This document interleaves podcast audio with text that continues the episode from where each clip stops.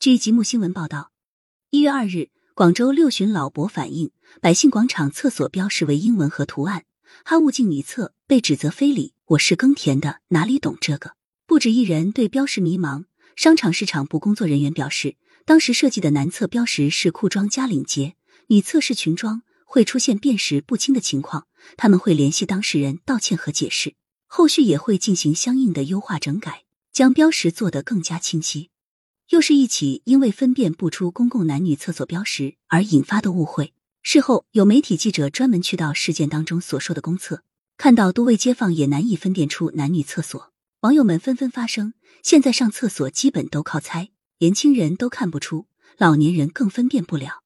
其实此前类似的吐槽还真不少，如天鹅蛤蟆卫生间、凹凸卫生间等等，都曾引发争议。无论是郭凡还是郭简，对于年轻群体来讲，识别尚且需要动动脑筋，那对于老人、小孩来讲，则需要更多的时间才能分辨出来。对于需求急迫的人来讲，更是让原本的内急变得更急了。深究起来，此类标识都有一个共同的特点：把简单的事情复杂化了，让方便知识变得不方便。从本质来讲，厕所标识的目的就是让人分辨不同性别。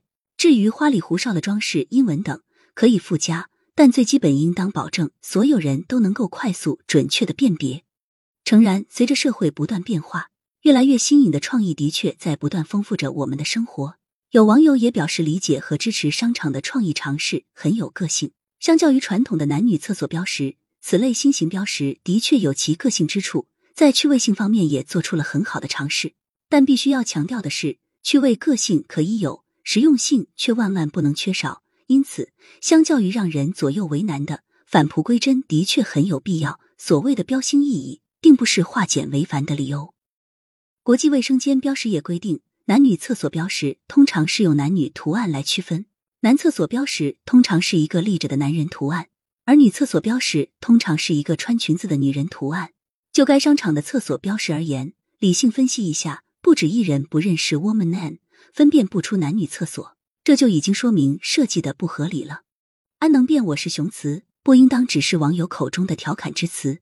如果一个公共物品设置的出发点不是为了服务方便大众，而是为了彰显个性，导致群众更不方便了，那就需要进行整改。这一点，想必事件中的商场也意识到了，正在做出整改优化。